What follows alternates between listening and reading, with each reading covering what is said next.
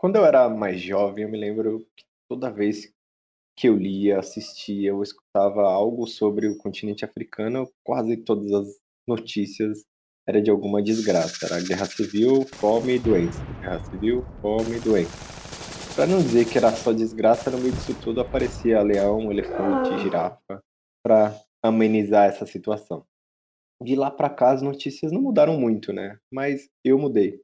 Não sei necessariamente quando e por quê. Talvez esteja mais ligado com uma conexão mais forte que fiz com os projetos sociais aqui em São Paulo, que acabou me mostrando a beleza e a riqueza que foge o olhar comum, a vontade de enxergar por onde poucos dão atenção. Só sei que hoje eu nutro um desejo maluco por conhecer um pouco desse continente e da sua diversidade cultural, das pessoas, da natureza. É absurdo, assim, porque eu, eu tava muito feliz na África do Sul, só que eu tinha que ir para o Zimbábue. Aí eu falei, não, beleza, vou para o Zimbábue porque meu visto da África do Sul ia vencer. Então, obrigatoriamente, eu tinha que sair da África do Sul. Aí fui para o Zimbábue. Aí cheguei no Zimbábue, meio perdida, assim, tava super bem com uma família, gente boa demais, uma mãe que tinha quatro... Essa é a Mel. Ela tinha o sonho e decidiu correr atrás dessa empreitada e viajou um ano e meio pelo continente africano. Causa muita transformação, é muito louco, né, a gente falar isso, que a África do Sul é muito parecida com o Brasil, até economicamente falando. Se você pegar, tipo, Joanesburgo, é a cara de São Paulo, é a cara cópia.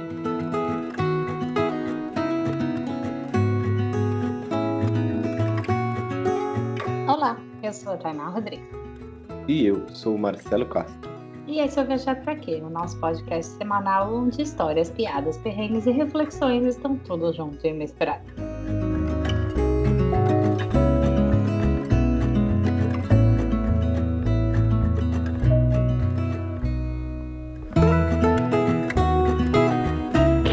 E eu já queria te convidar para conhecer as nossas casas do Viajar para quê? Porque agora não temos só uma, temos várias elas estão situadas, algumas em terrenos alugados, como ali no terreno do nosso querido Marquinho, mais conhecido como Mark Zuckerberg. Você pode visitar nossa humilde residência no arroba Viajar Pra Quê Podcast no Instagram. Você também pode visitar a nossa nova casa, porque sim, contrariando todas as vontades do meu digníssimo marido, nós estamos no Clubhouse. A gente ainda não sabe o que vai fazer com o Viajar Pra Quê lá, mas vamos fazer alguma coisa. Então, se você quiser já nos seguir nessa nova rede que o povo não para de falar um minuto e eu tô que nem uma retardada lá todos os dias ouvindo o que está acontecendo, também arroba via, lá é viajar, arro, é, viajar para quê? Tem o podcast, arroba viajar para quê? Porque o arroba viajar para quê podcast que eu queria deixar assim tudo uniforme é grande demais e a rede não aceita. Então, no Instagram, arroba viajar para quê podcast e no Clubhouse é arroba viajar para quê. Mas não esquecendo da nossa casa própria. Sabe aquele sonho brasileiro de ter casa própria? No caso, não é o nosso sonho, mas é era o sonho do Viajar para quê? Viajarpraquê.com.br. Você encontra todos os episódios. Pode mandar e-mail pra gente, conversar, bater papo em todos esses lugares que a gente adora conversar. Mel, seja super bem-vinda ao Viajar para Quê, querida. Se apresente. Quem é você na fila do pão? Não, eu estava ouvindo vocês, eu falei, meu Deus, o que, que eu vou falar? O Marcelo está falando tão bonito do continente africano que eu não sei nem o que, que eu vou dizer, né? Ele já chegou chegando. Mas meu nome é Melissa, pode me chamar de Mel.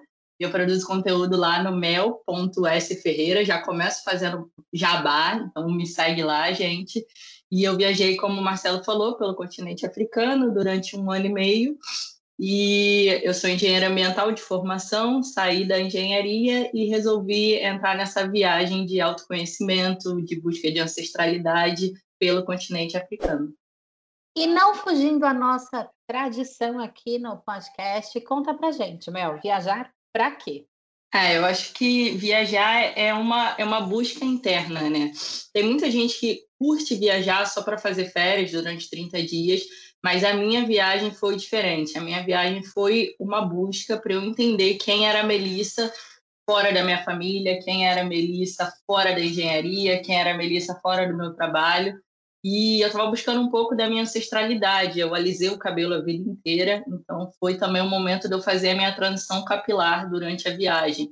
Então for, foram várias coisas acontecendo no meio dessa, dessa viagem específica. Então acho que viajar é uma busca interna.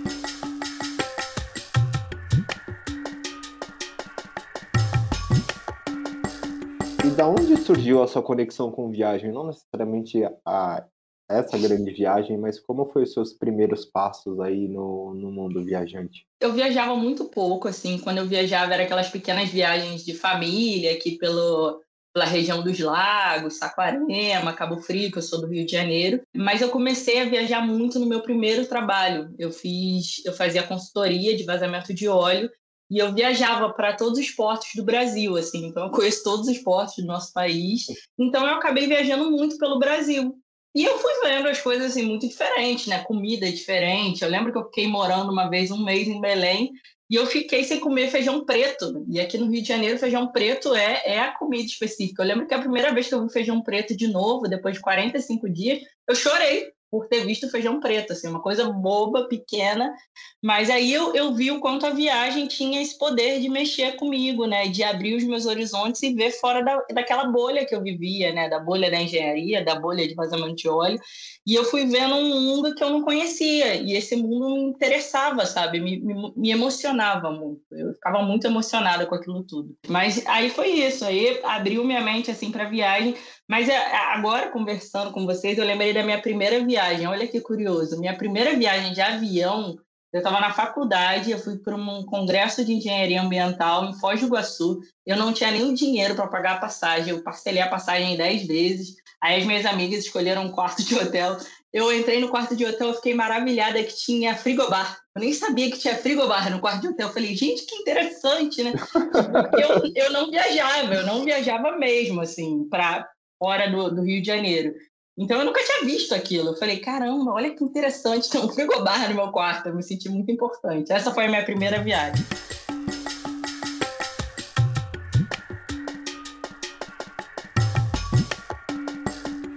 Eu fiquei sabendo aí, me contaram que você tem um amor platônico por Uganda.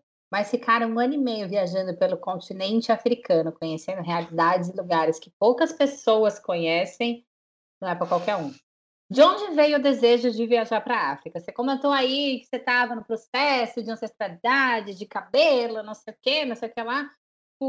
Como foi esse pontapé? Vou para a África.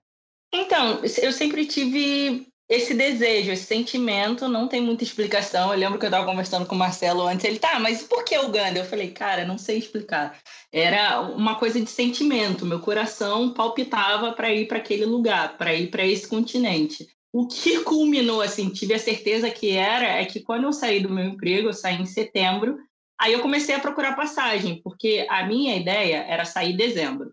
Só que acabou que eu fui demitida em setembro, então acelerei meus planos. Aí eu comecei a procurar passagem. Eu falei, cara, vou começar a procurar passagem para o continente africano. No início eu comecei a procurar Uganda, que estava absurdamente caro. Eu falei, cara, não vou. Seis mil reais eu não vou pagar de passagem para ir para Uganda. Aí um dia, assim, me deu um insight, falei, pô, vou procurar para a África do Sul e ver qual é, sabe, da África do Sul. E aí quando eu achei a da África do Sul a 1.800 reais, eu falei, pronto, é isso, é para lá que eu vou. Então, assim, aí eu, eu saí em setembro do trabalho, eu achei uma passagem para outubro, para África do Sul. Eu falei, pô, perfeito, R$ 1.800. R$ 1.800 eu não vou nem para Fortaleza. Se você tentar Rio, Fortaleza, você não vai, porque é muito mais caro. E eu falei, tá perfeito. É, bateu todos os meus planos, vou para África. Então foi, foi meio assim, tinha um sentimento, claro que tinha, um, um sentimento muito forte, mas tinha o racional que era muito barato. E aí eu fui para África do Sul como foi chegar na, na África do Sul? Você falou da passagem que você entrou pela, no continente africano, pela África do Sul, que é o que você encontrou de mais barato. E é muito louco, assim, porque eu imagino que a África do Sul, eu, com a minha santa ignorância de que quem nunca foi, que a África do Sul seja um contraste muito grande com todo o resto do continente, mas ainda assim é um país que causa muita transformação, pelo que a gente conversou com outros viajantes que passaram aqui no podcast que já estiveram lá. Como que foi para você chegar lá? E dizem que, cara, aquilo é um, é um museu a céu aberto, assim, que as, as cidades são incríveis. Tipo, como foi esse seu primeiro contato com essa, com essa África, sabe? Exatamente, causa muita transformação, é muito louco, né, a gente falar isso, que a África do Sul é muito parecida com o Brasil, até economicamente falando. Se você pegar, tipo, Joanesburgo, é a cara de São Paulo, é a cara cópia. E se você pegar Cape Town, é a cara do Rio. Montanha, mar, tudo junto. É muito parecido a natureza. Mas a história é completamente diferente. E foi o que você falou, é um museu a, a céu aberto, porque a história é uma história muito recente. O apartheid acabou em 1994 que, que a gente estava fazendo no Brasil em 1994? A gente estava comemorando o Tetra. A gente estava é. gritando é Tetra aqui no Brasil. A gente estava feliz pra caramba e os caras estavam comemorando o fim da segregação racial, sabe? Do apartheid. Eles separavam. Em 94, gente, não tem muito tempo, sabe? Separavam é branco louco, né? preto. Isso foi uma... Isso foi uma coisa que me chocou quando eu soube que o genocídio de Ruanda também aconteceu em 94.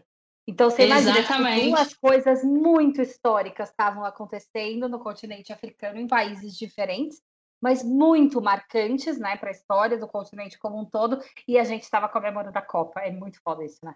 Não, exato. Eu tive esse, esse insight que um dia eu estava conversando com um cara, ele falando de futebol, do Brasil, não sei o quê. Aí ele perguntou qual era a Copa que eu mais gostava. Eu falei que era de 94, que eu lembrava do Tafarel e tal. Aí ele falou assim: ah, 94, ele era ruandense, ruandês, não sei como é que fala. Aí ele, 94, era o fim do genocídio. Eu falei: caraca, olha o que eu tô falando para esse homem. Eu tô comemorando a COP e ele estava comemorando o fim do genocídio. Mas enfim, voltando à África do Sul. E aí é isso, é uma história muito recente. Você vê, é muito claro nas relações até. Eu tinha amigos pretos e amigos brancos quando eu estava em Joanesburgo. Eu fiquei em Joanesburgo dois meses. Muita gente, até para os ouvintes, isso é bom falar. Muita gente vai para a África do Sul e só passa por Joanesburgo. E eu indico que fique mais tempo em Joanesburgo, que tem muita coisa para ver, tem muito lugar para visitar. Tem, tem o Museu do Apartheid, que vale muito a pena. Foi é um dos museus que eu mais gosto assim na minha vida. Eu fiquei seis horas dentro do museu. Dentro do museu tem três cinemas, você assiste três filmes, assim, filme de meia hora, 40 minutos, mas são filmes falando sobre o apartheid. Você vai aprender demais lá sobre a história. E a cidade é legal pra caramba. Eu aprendi muito em Joanesburgo. E muita gente já chega na África do Sul vai direto para Cape Town. Cape Town tem as suas belezas, mas eu acho que eu aprendi muito mais em Joanesburgo do que em Cape Town. Os meus amigos lá, eu tinha, quando eu saía com as pessoas pretas, eu só saía com as pessoas pretas. Eles não se misturam igual aqui no Rio de Janeiro. E vocês são de São Paulo, né? Eu tenho essa sensação, quero até trazer essa pergunta para vocês. Quando eu vou a São Paulo, eu sinto que São Paulo é bem segregado. Tem a área pobre e a área rica. Aqui no Rio de Janeiro, não, é tudo misturado. Você vai para Botafogo, que é uma área muito rica, você vê gente pobre e gente rica na mesma área.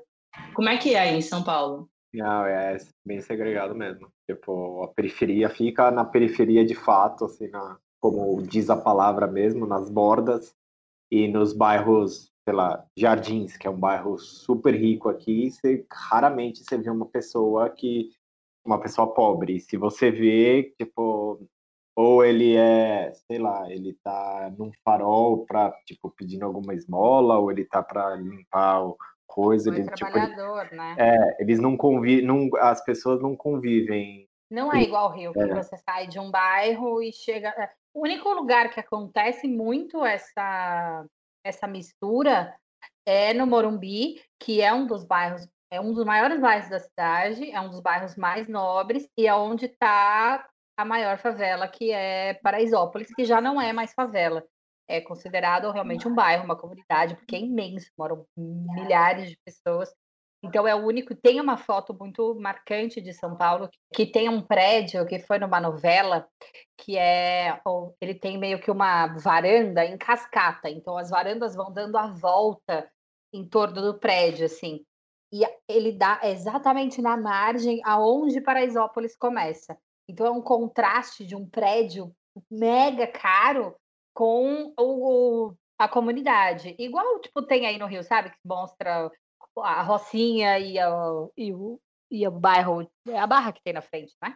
É, então, isso isso tem no Rio. Tem, dá para você ver o contraste de tipo assim, uma casa muito, uma mansão e na mesma rua, do outro lado da rua, tem a, tem a favela, tem a periferia. Aqui é, tem São Conrado, tem a Rocinha, tem o Santa Marta, que é numa área muito rica aqui de Botafogo. Só que lá na África do Sul não tem isso. Lá em Joanesburgo, especificamente, tem que é Rosebank, que é um bairro lá. Cara, só tem gente rica no bairro, você não vê a pobreza. Só que aí, quando você continua né, no transporte público, que eu viajei só de transporte público, e vai até o Soweto, por exemplo, Soweto é, é, é uma área que os negros foram separados do centro e foram para Soweto, é o bairro onde o Mandela morava. E aí você vê gente preta. É, é, é, é absurdo, assim. É, é, é, gente branca, gente branca, gente branca. Parece que tem um túnel, igual aqui no Rio de Janeiro a gente separa por túnel. Aí você separa por túnel, a gente, gente preta, gente preta, gente preta. E é absurda a segregação é, racial, não é tanto social, não é tanto de pobreza e riqueza lá na África do Sul. É, é mais de, de, raças, é preto e branco em um lado. E isso para mim foi muito estranho no início, porque eu tô acostumada aqui no Rio, que é tudo, todo mundo misturado, você vai para a praia, tá todo mundo misturado, você vai para o bar, tá todo mundo misturado e tá tudo bem e é maravilhoso. Então eu senti muito no início, lá em Joanesburgo especificamente. Em Cape Town, Cape Town já é mais cosmopolita, sabe? Tem gente do mundo inteiro, tem europeu pra caramba, é, é, um, é, uma cidade muito internacional, assim, você não vê muito a cultura sul-africana em Cape Town. Em Joanesburgo você consegue ver. Agora, Cape Town não. Cape Town, Cape Town é maravilhoso, tem que ir, a natureza é linda, só que é muito globalizado. Então, assim, você não consegue ver nada da cultura local. Então, acho que esse é o Tian da África do Sul, você conseguir ver esses dois países. Aí tem a Garden Route, que, que fazem também, que eu não fiz, que é você ir passando toda a área litorânea, que eu não fiz, mas que dizem que é muito legal. Mas eu tenho um, um jeito de viajar que é muito lento, assim. Eu chego no lugar e fico no lugar para sempre, assim. Às vezes eu tenho que me lembrar que eu tenho que ir embora para ir para o próximo país. Então, a África do Sul também foi isso. Eu só não fiquei mais porque meu visto venceu. Isso é uma dica também para os ouvintes. Se você chegar na África do Sul, ver de cara que você quer ficar lá mais tempo, já pede para postergar o seu visto. Você chega, você ganha três meses, você não precisa fazer nada. Você chega no aeroporto, entra, já carimbam o teu passaporte com três meses. Se você quiser postergar o teu visto por mais três meses, você tem que fazer assim que você chegar no país. Não pode deixar até o final. Eu deixei até o final e não consegui postergar. Então, quando você chega, você já pede e você fica seis meses no país sem pagar nada. E você saiu de lá e foi para onde? Aí foi que você foi para Moçambique?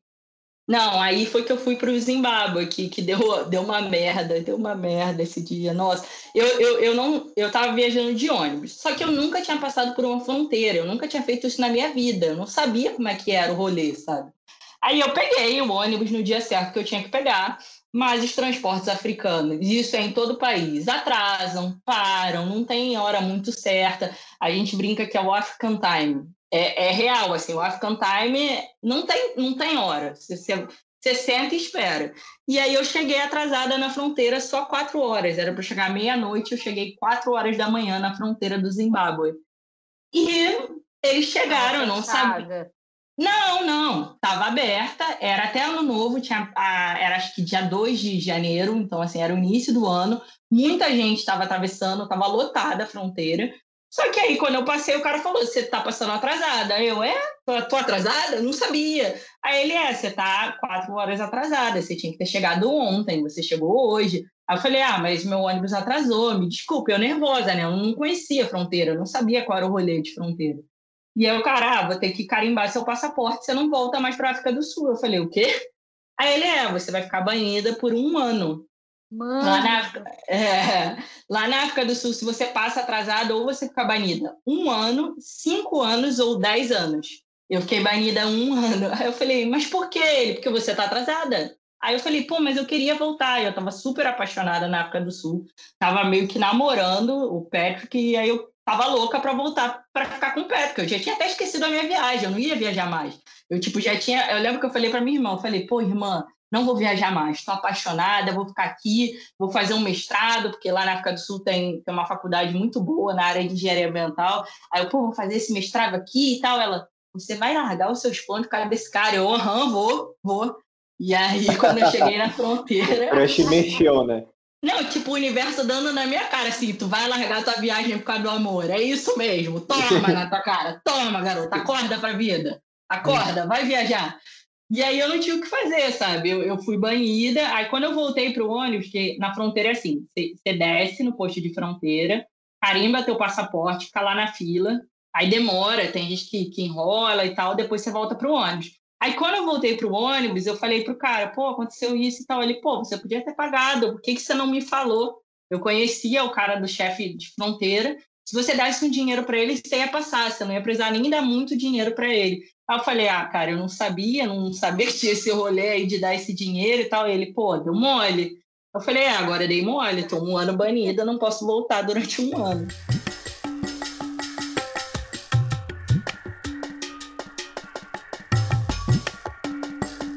Você tem uma história super bacana de se adaptar aos imprevistos no Zimbábue, né? Você tinha o plano de ficar um tempo no país, aconteceu umas tretas políticas, sociais, e você precisou sair para outro lugar, aí você acabou encontrando o trabalho voluntário em Moçambique para trabalhar com albinos, que era uma pessoas albinas, que era uma realidade que você não conhecia, e pô, te fez levantar várias questões. Conta pra gente como que foi esse esse rolê? Essa história do Zimbábue é absurda, assim, porque eu, eu tava muito feliz na África do Sul, só que eu tinha que ir para o Zimbábue. Aí eu falei, não, beleza, vou para o Zimbábue porque meu visto da África do Sul ia vencer. Então, obrigatoriamente, eu tinha que sair da África do Sul. Aí fui para o Zimbábue. Aí cheguei no Zimbábue meio perdida, assim, tava super bem com uma família, gente boa demais, uma mãe que tinha quatro filhos, e aí ela me pegou como a quinta filha, eu ajudava ela no trabalho dela, era um workaway. Só que aí começaram os problemas de gasolina no Zimbábue. O Zimbábue estava com desabastecimento. E aí você tinha que ficar horas e horas na fila. Eu lembro que com a minha roxa, a gente ficava às vezes oito horas na fila esperando a gasolina. Era legal que a gente trocava ideia, mas assim, porra, a gente às vezes perdia um dia inteiro para conseguir gasolina. E a gasolina que a gente conseguia era para ela levar as crianças na escola, para ela entregar o trabalho dela. Não tinha como eu ficar dando volta e conhecendo o país e o transporte público estava ruim. Aí eu falei, não, tudo bem, não dá para eu conhecer o país, mas eu estou aqui, estou bem instalada, estou feliz com essa família, vou continuar aqui. Aí continuei a primeira semana. Aí na segunda semana, a, a população começou a fazer um, um, protesto. Ah, vou protestar porque o governo não está importando gasolina, o governo está segurando a gasolina, não quer vender para gente. Aí começaram um protesto, pararam de trabalhar durante três dias. Aí o governo, o presidente, foi na, na TV e falou assim: ah, tá bom, vocês vão parar de trabalhar? Então tudo bem, vocês vão ficar sem internet, sem as redes sociais. Aí bloqueou o Twitter, que lá eles usam muito, bloqueou o YouTube, bloqueou o WhatsApp. Porque, de alguma maneira, a população se reunia a partir do Twitter. Eles combinavam, ó, hoje a gente vai se reunir no lugar XYZ, vamos tal hora e vamos protestar. E aí, por isso que o governo tirou as redes sociais. Isso a segunda semana. Eu falei, não, tá tudo bem, vou, vou continuar aqui. Tô sem rede social, mas tá tranquilo, ainda tenho internet, ainda consigo fazer meus filas e ainda tô de boa. Sendo que na terceira semana o governo foi e tirou a internet. Então, assim, não dava para você. Mudou tudo.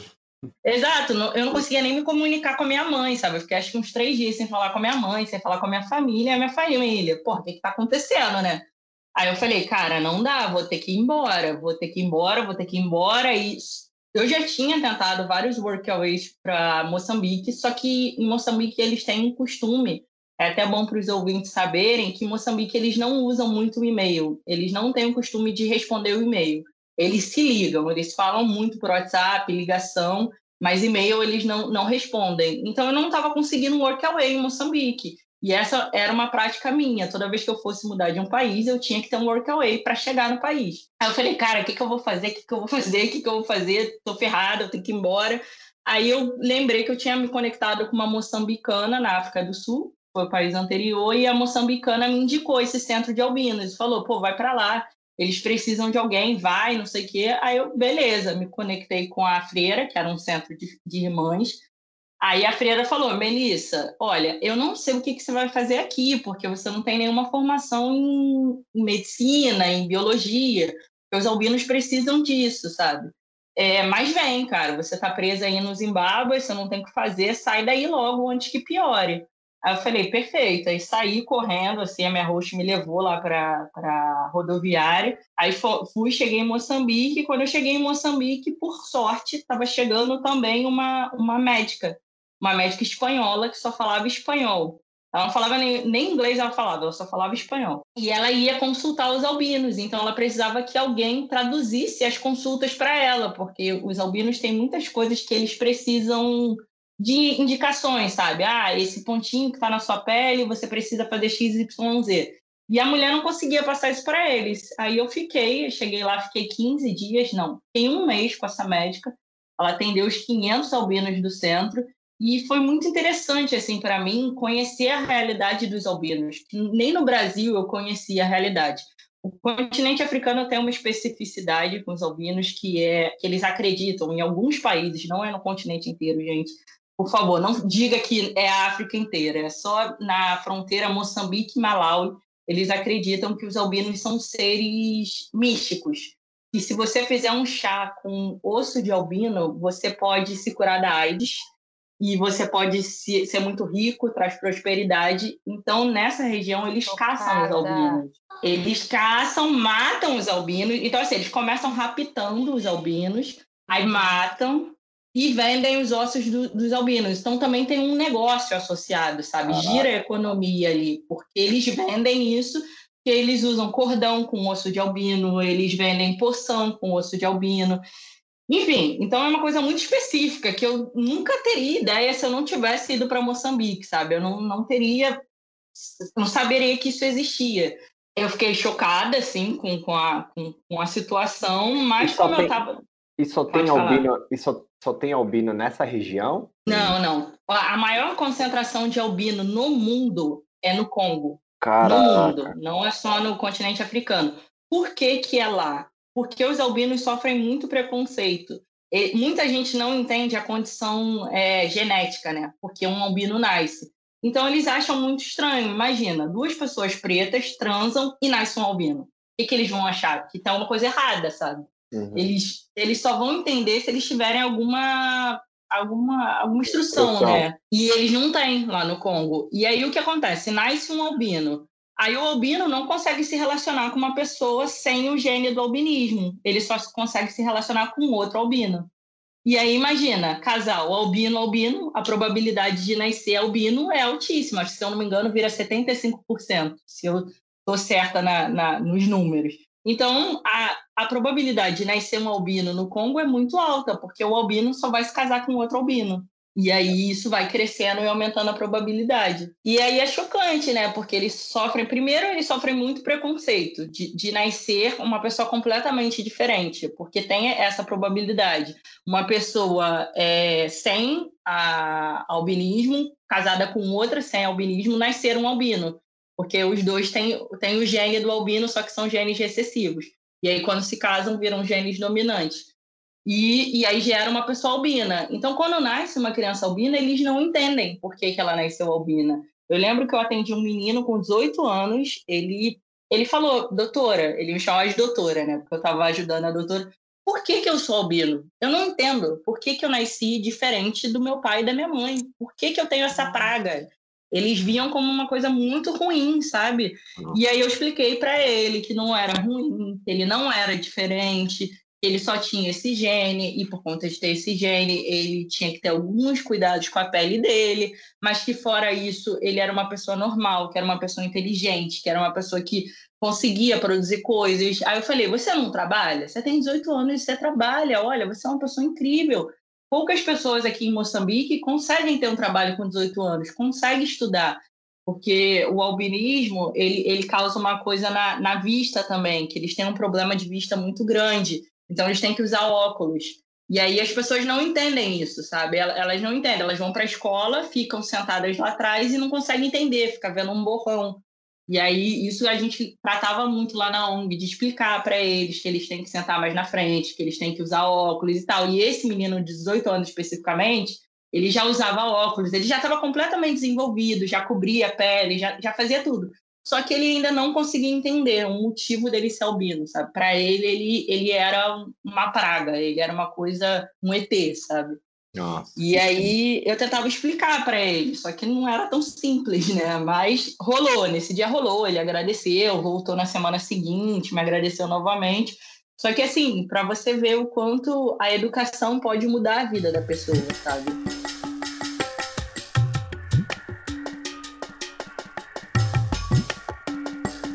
Mel, você diz muito que suas melhores histórias foram transporte público. Você acabou de falar que você gosta, gostou, gosta de viajar em transporte público, enfim.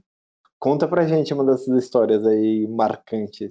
É, eu acho que a, a, mais marcante, olha que engraçada, tem muita conexão da, do cara de Ruanda, porque eu peguei um, um ônibus, pessoal, abre o mapa aí para vocês entenderem. Eu estava na Zâmbia e eu fui para Tanzânia de ônibus. Então eu ia chegar na capital da Tanzânia, que é Dar es Salaam.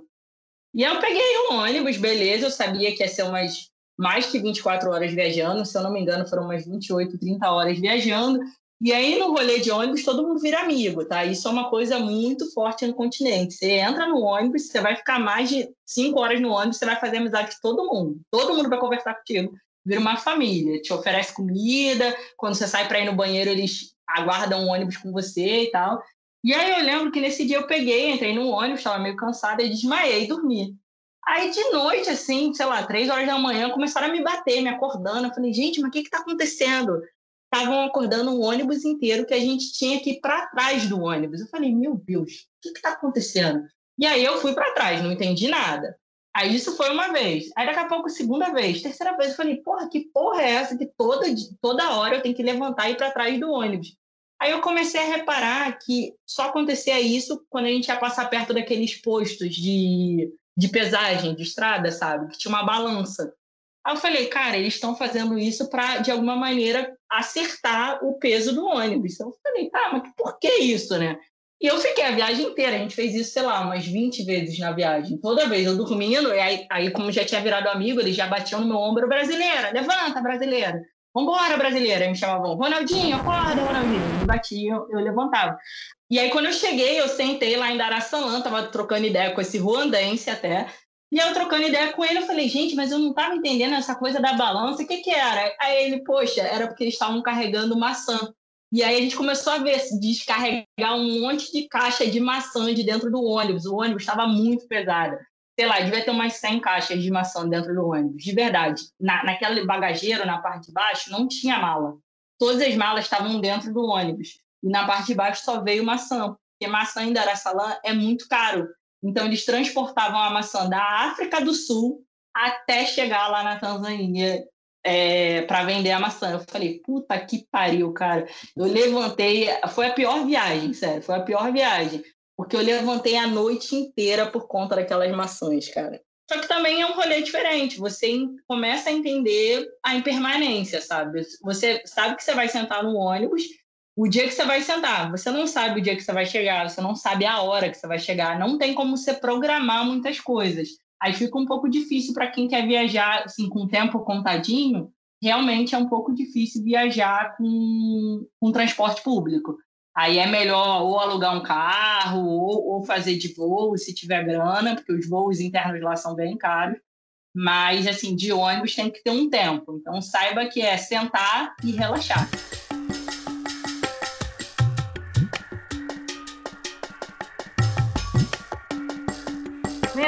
Pouco das suas histórias e conversando, dá para perceber o quanto você se envolveu com os lugares onde você passou, não, até né? Você fez até um amor por lá, que quase te impediu de continuar viajando.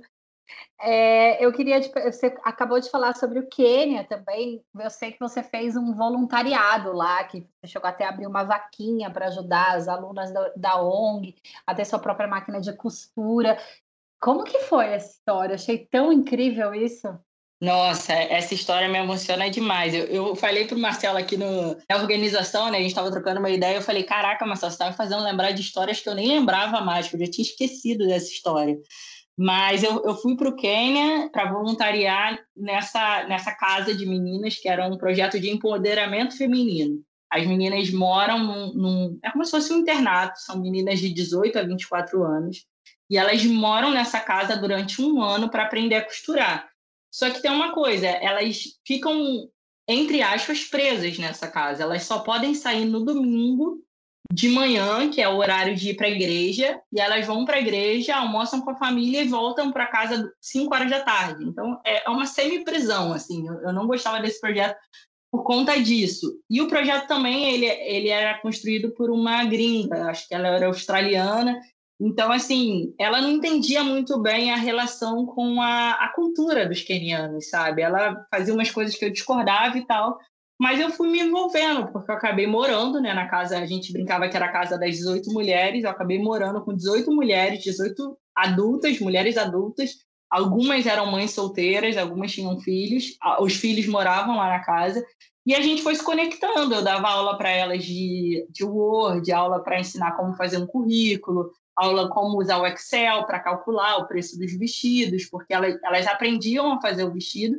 mas elas não tinham nada de empreendedorismo, elas não sabiam calcular o tempo delas, é, o gasto de luz que elas tinham, como fazer cada coisa, e eu estava ensinando isso para elas.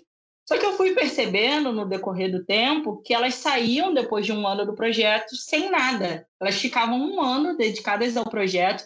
Então, assim, elas não poderiam procurar emprego durante o projeto, elas não poderiam procurar um estágio e saíam sem uma máquina de costura. Eu falei, cara, não faz sentido nenhum. O projeto Nossa. dá uma ferramenta para elas, dá uma skill, sabe? Pô, você Sim. vai sair uma costureira só que não dá mais nada, assim, fica meio difícil. Imagina, você fica um ano fora do mundo, porque você não vive o mundo, sabe? Elas não tinham grana para ter um celular, para ter internet, elas não tinham, elas ficavam um ano vivendo o projeto. Depois de um ano, elas eram jogadas no mundo, se vira aí, sabe? Nossa, e... gente, mas que coisa maluca dessa pessoa manter essas meninas trancadas assim? Qual Exato. Sentido? É, é isso. É, o que eu não gostava do projeto era a forma que ele era conduzido, sabe? Era, ela é uma pessoa mais velha, é Jennifer o nome dela, ela tem 74 anos, ela foi para o Quênia, fez um voluntariado, gostou muito e resolveu criar esse projeto lá.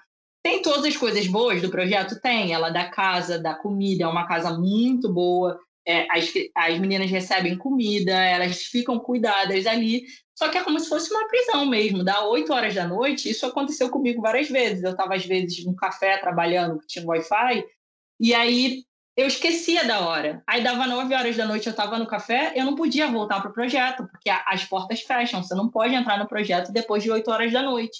Então, nem o voluntário, nem a professora, nem as meninas poderiam sair depois das 8 horas da noite. E você fazia o quê? Nossa, eu... gente, a mulher é tipo carcereira. Exato, exatamente. É uma coisa assim muito louca o jeito que ela conduz o projeto. E o que eu fazia, eu por sorte, olha só, o universo dá umas coisas que você fala assim, cara, que sincronicidade. Eu achei uma couchsurfing que ela ficava do lado do projeto. Eu ia andando para a casa dela. E a casa dela era maravilhosa, tinha Wi-Fi também, tinha uma vista linda do Parque Nacional, então eu acordava vendo zebra, vendo rinoceronte, vendo Caraca. babu era maravilhoso lá. Em, esse projeto era no Quênia, quem quiser procurar, quem está ouvindo, em Nakuru.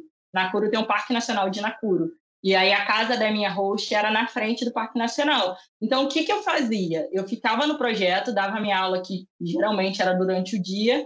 Aí eu saía do projeto, ia para o café trabalhar, ficava trabalhando loucamente no café com Wi-Fi, e depois ia dormir na casa dessa host. Aí eu acordava, sete horas da manhã, voltava para o projeto para dar aula, porque eu tinha uma aula que era sete horas da manhã, e outra aula que era duas da tarde. Então eu pegava as meninas de manhã e pegava as meninas depois do almoço para dar aula.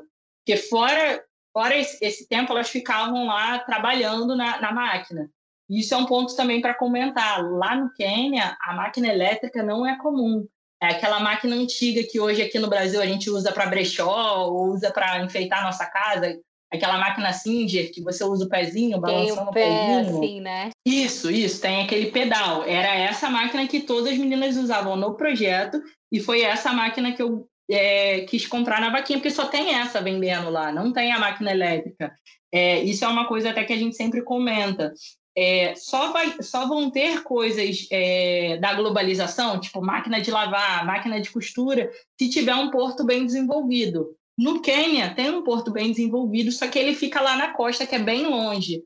Ele fica na Diane Beach, que é bem distante de Nakuru. Se vocês quiserem olhar no mapa, dá uma olhada. Então, para os produtos chegarem em Nakuru é muito difícil, é muito caro. Então, lá em Nakuru só tinha essa máquina, que é a máquina do pedal. Aí eu fui, fiz a vaquinha, só que o que aconteceu? Nesse meio tempo que eu já tinha feito a vaquinha e tal, a dona do projeto foi lá, essa australiana foi lá morar lá. E ela começou a controlar o projeto loucamente, assim, controlava o tempo que eu estava tomando banho, controlava que eu não dormia em casa, só que eu estava dormindo lá na minha roxa, não estava fazendo nada demais, realmente eu estava trabalhando muito nessa época, eu não estava fazendo nada. Falei, cara, não estou aguentando ficar aqui, vou para Uganda, que é do lado do Quênia. Isso é uma dica também para os ouvintes, quando você estiver na África Oriental, você pode tirar o East African Visa, que é um, um visto que serve para o Quênia, Uganda, Ruanda. Então você paga 100, 150 dólares, eu acho, não sei, tem que ver porque o preço muda a todo momento. Mas você paga esse visto, você consegue transitar três meses nos três lugares. E aí eu, eu tinha pagado esse visto, eu falei, cara, tranquilo, eu vou para Uganda, termino a vaquinha em Uganda, depois volto para o Quênia, se eu conseguir o dinheiro, e entrego a máquina para as meninas. Se eu não conseguir o dinheiro, perfeito, continuei minha viagem, tá tudo certo. Eu fui, fiz a vaquinha, só que estava dando um valor de 14 mil reais, que é muita grana, né? São 18 máquinas. E aí eu falei, cara, como é que eu vou fazer, sabe? Não sei se eu vou conseguir juntar essa grana, não. Eu nunca tinha feito uma vaquinha antes, eu não sabia, tive que aprender a mexer no site e tal. É, é um, é um troço complexozinho, que você tem que calcular, calcular também o preço de entrega e tal. Eu não estava conseguindo a vaquinha, não estava, acho que eu já estava na, já para a última semana, eu estava com pouquíssima grana, acho que eu estava com 7 mil reais, 8 mil reais, estava na metade. E aí eu fui, dei um gás e comecei a procurar vários, vários produtores de conteúdo para eles me ajudarem. Porra, divulga a vaquinha para mim e tal.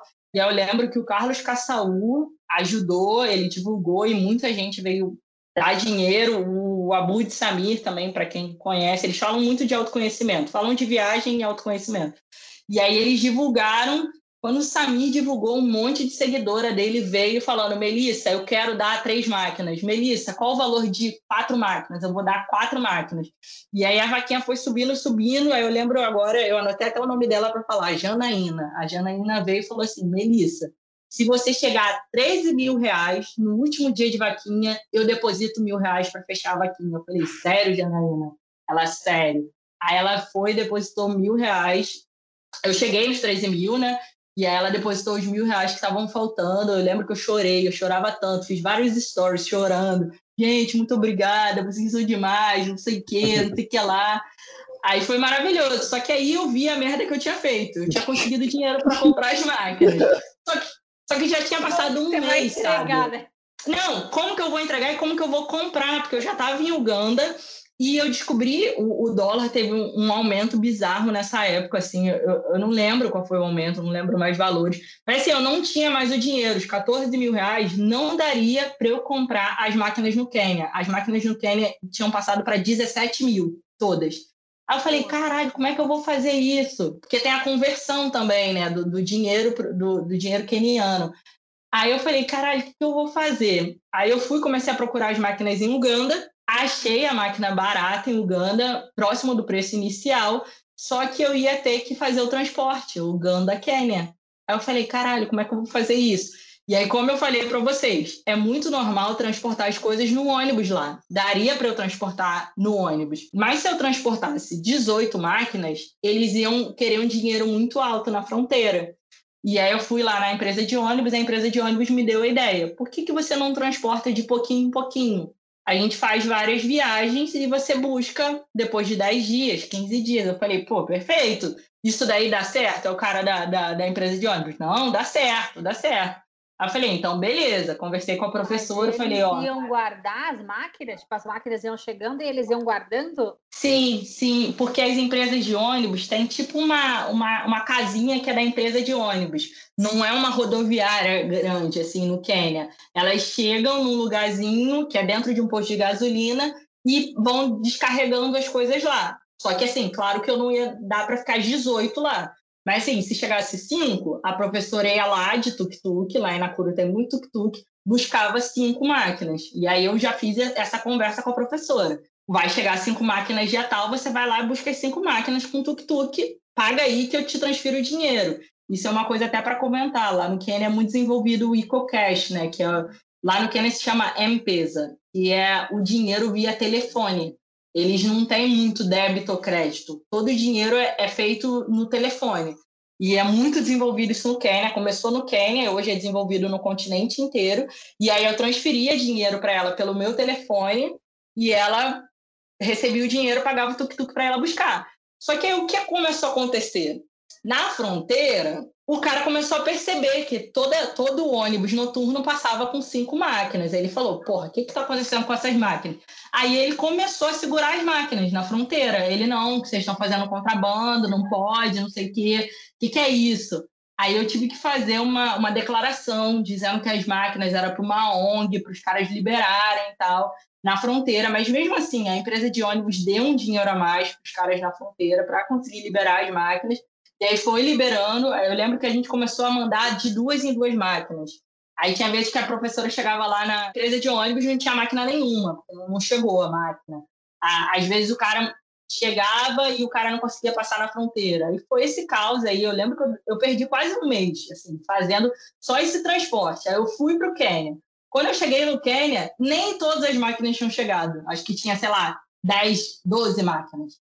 E eu tinha que esperar mais seis máquinas chegarem. Aí eu fiquei. Aí, como eu já estava meio de saco cheio assim do projeto, eu não fiquei morando mais no projeto.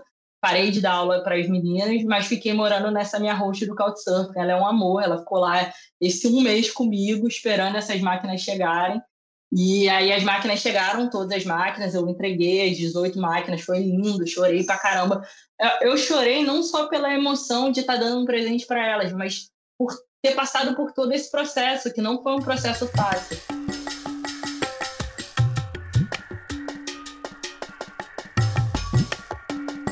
Mel, mochileiro que se preze é, sempre passa algum imprevisto, né? Um aperto nas suas viagens. E como a gente adora dar risada com os apertos dos nossos convidados, é, abre o jogo aí, conta uma cilada bino que você se meteu no continente africano uma cilada, uma que venha na minha cabeça, assim, não sei.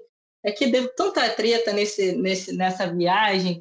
Eu acho que, que foi do ciclone em Moçambique. Cara, Moçambique dá muito perrengue. Viajar de ônibus por Moçambique é realmente muito tenso, é muito difícil. Ônibus quebrou em Moçambique, ônibus errou a rota, ir no banheiro é difícil pra caramba. Mas eu acho que essa do, do ciclone foi uma das piores. Veio na minha cabeça agora, eu vou falar dela porque lá em Moçambique é muito comum, assim, anualmente é, rola um ciclone. É bizarro, assim. Além, o, o país já tem vários, já teve várias guerras civis, ainda vem um ciclone para brilhantar mais o país. Estava na época de eu sair de Moçambique para ir para Zâmbia, a mesma coisa, assim, sabe? Visto vencendo, não dava para postergar o visto. Moçambique é difícil também para postergar o visto. Aí eu falei, cara, tá bom, vou para Zâmbia. Aí fui no litoral de Moçambique, Tofo, Tofinho, super indico, muito bonito, uma felicidade, festa. Aí saí do litoral para começar a subir para Zâmbia. Quem, quem não conhece o mapa, é, Zâmbia está no sul de Moçambique. E o, o, ciclone ia chegar em Beira, que é litoral sul de Moçambique. Aí eu falei, não, beleza, vai chegar em Beira, que é litoral, eu vou fazer tudo pelo interior de Moçambique, vou sair da direção de, do, do ciclone. Só que o ciclone foi tão forte que ele chegou onde eu estava, que eu, eu acho que eu estava em Chimoio, é o nome da cidade. E aí chegou, eu tudo alagado, chovendo pra caramba. Eu tava com aquelas tranças de extensão, sabe? E aí meu cabelo tava imenso, pesado, molhado. Um peso, um peso. Aquilo ali já pesa naturalmente. Molhado, então, pior ainda, assim. Mochila molhada, tênis molhado, água até o joelho. E aí essa coisa de ônibus, tem ônibus, não tem ônibus, tem estrada, não tem estrada, tá tudo alagado. Aí eu fui parar em Chimoio, que é uma cidadezinha assim, é na mesma direção de Beira, só que ela é no interior, mas elas estão na mesma linha paralela. E aí tudo alagado, sem luz, eu sem dinheiro, que meu meu dinheiro de Moçambique já estava acabando, que eu acho que é Mitical o nome, já estava acabando, assim, eu não tinha dinheiro para comprar comida. E aí eu fui, fiquei num hostel, hostel sem luz, não dava para tomar banho quente, eu super molhada, começou a atacar minha alergia, minha sinusite. Aí, aí, foi um mix, né? De emocional estragado, aí a sua imunidade baixa, chovendo pra caralho, cabelo molhado, roupa molhada, tênis molhado. Aí eu falei, fudeu, o que, que eu vou fazer, sabe? Aí fiquei nesse hostel sem dinheiro, dois dias, assim. É aquele momento que você fala, meu Deus, só queria ter uma cama quentinha para me jogar, né? Cadê a minha mãe nesse momento para me dar um chazinho para me esquentar? Isso é muito Não, exatamente. E eu não conseguia falar com ninguém da família porque eu estava sem internet, estava sem luz, sem internet. e não conseguia tirar dinheiro no caixa eletrônico, porque estava sem, sem, sem rede, sem tudo. Caixa eletrônico parado, tudo parado, a cidade parada, parada, assim, tudo alagado, não dava para fazer nada. Aí, por sorte, eu achei um hotel que aceitava dinheiro, paguei, sei lá, milhões de reais na minha comida, assim, muitos reais, foi muito caro. E aí voltei para o hostel, fiquei no hostel, e nesse hostel falei assim, cara, não dá, eu preciso de um quarto individual só para mim. Foi a cidade que eu gastei mais dinheiro na viagem inteira, de verdade, assim. E aí fiquei nesse quarto individual esses dois dias dormindo. Aí comecei a tirar as extensões, que quem, quem põe extensão sabe que demora para botar e demora para tirar. Comecei a tirar, assim, demorou muitas horas para tirar, não consegui tirar tudo. Aí, quando voltou a luz, eu consegui tirar dinheiro, paguei o hostel, saí do hostel e fui para uma outra cidade que estava melhor, assim. Já estava com luz, não estava alagada e tal. Aí fui para um, um outro hotel. Eu tinha um couchsurfing, mas eu não conseguia falar com o meu couchsurfing. Aí fui para um outro hotel. Aí nesse hotel, o cara, porra, do hotel, gente, foi um indiano, que eu não lembro o nome dele de jeito nenhum. Acho que é Mustafa, acho que era Mustafa o nome dele. O cara viu que eu tava doente, me deu um chá, me deu pão, cuidou de mim, sabe? Me deu o remédio, que eu tava tomando um remédio errado. Ele falou: pô, você precisa tomar um remédio para gripe, você tá gripada. Eu tava tomando um remédio de alergia. Aí ele me deu, começava a falar do Brasil, sabe? Apaixonado pelo Brasil, falava português, né? Moçambique. E aí esse cara cuidou de mim nesses três dias que eu tava nesse hotel, nessa cidade melhor, que já tava com luz e internet. E meu couchsurfing veio me buscar. Aí meu couchsurfing me buscou, fui para casa dele, ele fez uma comida legal, fez arroz, feijão para mim. E aí eu fui melhorando para eu conseguir atravessar a fronteira da Zâmbia. Mas foi assim, quatro, cinco dias, eu acho que foram cinco dias de perrengue, só dando merda. Os cinco dias seguidos, merda, merda, merda, e eu doente. E aí, depois desse couchsurfing, eu já tinha tirado todas as extensões, estava bem. Ele me levou para eu pegar um ônibus para atravessar a fronteira para Zâmbia. Chegou na Zâmbia, deu merda também, mas eu acho que eu já contei merda demais, assim, tá bom, suficiente.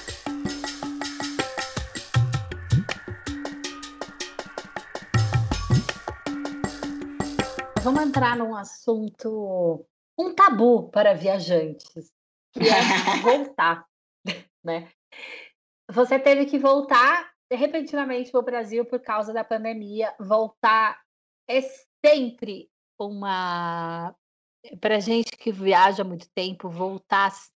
É recorrente entre os viajantes dizer que é um processo, a gente demora para entender, demora para cair a ficha. Como, como a Mel está vivendo a, a essa volta? É, não, agora você está falando comigo, eu já voltei tem quase oito meses, nove meses, então eu já estou tranquila. Mas se você falasse no dia que eu voltei, eu estava bem chocada, assim, né? Porque a minha volta foi muito aleatória, assim, vou tentar resumir. Mas eu estava em Uganda, tinha decidido ir para a África do Sul para passar a pandemia na África do Sul. Quando eu cheguei na Etiópia, que era a escala que meu voo fazia, falaram assim para mim: você não pode ir para a África do Sul, porque a África do Sul só está recebendo pessoa com passaporte sul-africano. Aí eu falei: tá, e o que, que eu faço, sabe? A mulher, ou você fica aqui na Etiópia, você está livre, a Etiópia está aberta para outros passaportes, ou você volta para o Brasil. Hoje a gente tem um voo da Etiópia Airlines indo para São Paulo. Eu estava voando de Etiópia Airlines. Eu falei, tá, né? Ela, aí eu lembro, a, mulher é o anjo da minha vida, Mesa, o nome dela. Eu falei, Mesa, o que, que eu faço? Ela, volta para o Brasil, volta para o Brasil, seu passaporte é brasileiro, você vai poder voltar para o seu país, volta. Só que, tipo assim, eu não estava pensando naquele momento voltar, não era a minha ideia. Eu lembro que eu tinha dado todas as minhas roupas em Uganda, dei um monte de coisa, dei escova de dente, dei, dei tudo para minha mochila ficar leve, para eu não ter que despachar minha mochila. E na África do Sul eu compraria tudo de novo. A África do Sul tem muito brechó. Eu falei, ah, compro uma camisola, compro roupa, porque saí dando as roupas assim. E aí eu fui, cheguei no Brasil, tipo, sem nada, sem nada. Eu já não tinha mais casa no Brasil, né? Porque eu morava com a minha irmã. Eu dividia apartamento com ela, só que eu tirei todas as coisas do meu quarto para ela decidir o que ela ia fazer com o quarto, sabe? Se ela quisesse alugar para o Airbnb, se ela quisesse dividir com outra pessoa. Então, eu vendi minha cama, vendi meu armário, vendi tudo. Não tinha nada no Brasil, nada. E aí eu cheguei assim, sabe? Sem avisar a minha irmã. Cheguei no aeroporto, não tinha nem dinheiro para pagar o Uber. Aí tentei tirar o dinheiro do meu cartão internacional, não deu, pedi o Uber. Quando cheguei em casa, interfonei e falei, irmã, desce com dinheiro aí para pagar o Uber. Ela, o quê? Você voltou? Você tá em casa? O que, que é isso, sabe? Foi meio assim. Val chegou e já tava me colocando em rascada para pagar o Uber, né? Exato, exato, porque o meu cartão de débito brasileiro tinha ficado em casa. Eu não levei ele para viajar. Então eu, eu falei, Milena, irmã, se você não tiver dinheiro, desce com o meu cartão que eu vou lá no banco tirar dinheiro para ter real. Eu estava com dólar, eu tinha dólar, dinheiro de Uganda e dinheiro do Quênia, que eu tava nessa de indo e vindo. Aí eu falei assim, cara, como que eu vou fazer, sabe? E aí cheguei, não tinha cama nem nada. Então foi o primeiro choque, assim, de não ter o lugar. Eu não cheguei e fui acolhida na minha casa. Eu não tinha uma casa. Então isso foi bem chocante. Eu fiquei dormindo no chão, que também é de boaça, né? Depois de um tempo viajando, você, você relaxa. Aí um no meio da pandemia, então assim, não tinha como eu ir no shopping comprar uma cama. Aí eu falei, cara, não sei o que eu vou fazer também. Vou gastar esse dinheiro e comprar uma cama agora? O que, eu vou fazer, sabe? Aí um amigo tinha uma cama que terminou o casamento e tal, me deu a cama dele, aí eu botei a cama no meu quarto. A minha irmã separou um espaço na arara para mim, eu botei minhas roupas. E aí tive que ir no shopping, assim, que estava fechado, que era pandemia, tá? Aí tive que comprar tudo meio no pela internet, comprar pasta de dente que eu não tinha, é, escova de dente que eu não tinha, shampoo que eu não tinha, umas coisas assim meio básicas para sobreviver. Aí comprei e fui me adaptando assim. Só que um, aí falando agora da, da questão da volta, é você se adaptar à cultura brasileira de novo, né? Eu estava morando em Uganda, a cultura ugandense, todo mundo se fala, todo mundo se conhece, todo mundo se dá bom dia. Eu conhecia a tia do chapate, que eu comprava todo dia, eu conhecia o tio da farmácia, eu conhecia o mototáxi, eu conhecia todo mundo, eu falava com todo mundo. Voltar para o Rio, que é uma grande cidade, que você não fala com ninguém, você não dá bom dia para o motorista do ônibus, você não dá bom dia para o caixa do supermercado. Uma outra coisa que eu senti que foi muito chocante para mim, não tinha preto onde eu moro, sabe? Não tinha pessoa preta. Eu, caralho, cadê os pretos desse lugar? Não tem gente preta. Porque aqui no Meia, onde eu moro, no Rio de Janeiro, comecei a sentir essa diferença de não ter preto, de não ver pessoas pretas nos ambientes que eu transito diariamente, sabe? No supermercado, no, no hortifruti. Isso foi muito chocante para mim. E foi muito chocante voltar a viver com a minha família. O Rio tem uma população preta bem, bem grande, né? Exato, mas é porque onde eu transito, onde a minha bolha vive, não tem gente preta. E eu nunca tinha, isso nunca tinha sido uma questão para mim. Nunca tinha sido, porra, cadê as pessoas pretas? Por que, que nesse restaurante não tem gente preta? E isso virou uma questão muito forte para mim. E até trouxe muito para minha família. Às vezes a gente está assistindo filme, eu, porra, por que, que esse filme não tem preta? Aí minha mãe fica assim, porra, a Melissa está problematizando muito, né? E aí, voltando para a família, assim, é muito chocante você voltar a viver com a sua família. Eu percebi que a viagem é uma fuga, sabe? Várias coisas que você precisa elaborar nas suas relações familiares, nas suas relações com os amigos e você não elabora, volta muito forte, volta gritando, assim, coisas que é. talvez você deixasse para trás antigamente, é, ela volta. Eu voltei com uma raiva tremenda da minha mãe, assim. Eu não estava conseguindo elaborar o motivo da raiva que eu estava com a minha mãe. E aí foi o momento de eu elaborar. É, viajar é, é, muito bom, você abre a sua mente, você vê outras culturas, você sai da sua bolha, você se transforma, sim. Mas também você deixa de elaborar um monte de coisa que você precisa elaborar com a sua família, com os seus amigos.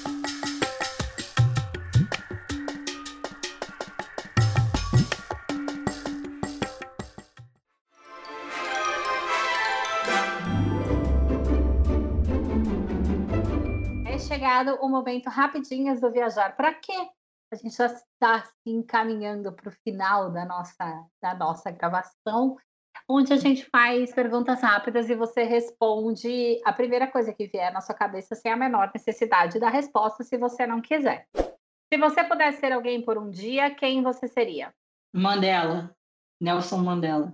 Se você pudesse transformar qualquer atividade da sua rotina Coisas que você faz no seu dia a dia.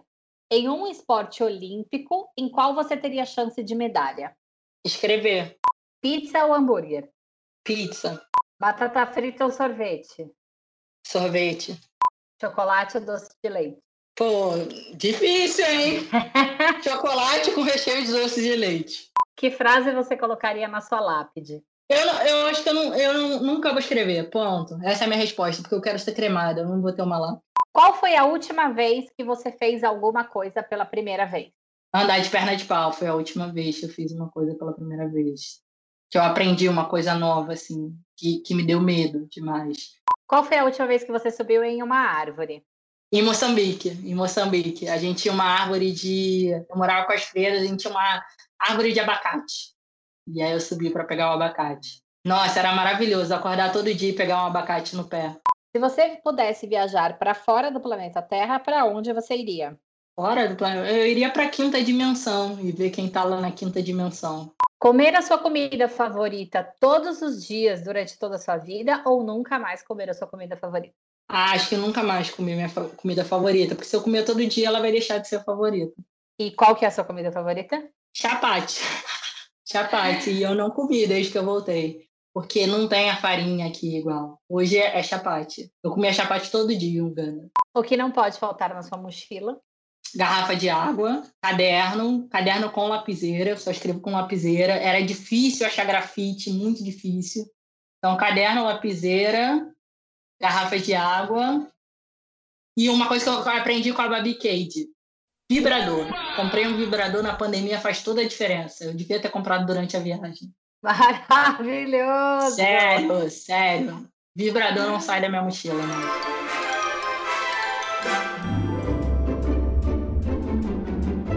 Mel, é chegado o momento jabá. Conta para as pessoas aonde eles acham a Belissa? Onde eles acompanham a aventura de Belissa pelo mundo? Pessoal, me segue lá no Instagram, falei no início, né? mel.s.ferreira. E eu falo sobre viagem, sobre o continente africano. Continente africano pouco hoje, mas eu falo sobre viagem e transformação que a viagem pode trazer. E eu tenho um produto digital chamado Transformação, como dar forma através da ação. Ele está sendo revitalizado em breve teremos um novo lançamento dele. E eu tenho um site também que eu escrevo muito pouco hoje, mas ele tem muitas dicas de como viajar, meljustgo.com.br. Brigadão, Mel. Brigadão a todo mundo que esteve com a gente em mais esse episódio e até o próximo. Um beijo e tchau. Um beijo, Tainá. Até mais. É isso aí, galera. Brigadão, Mel, pelo pela conversa, por todos esses ensinamentos, por toda essa compartilhar essa experiência massa que você teve lá na África. E a gente se ouve numa próxima, meus amiguinhos. Um abraço e até lá!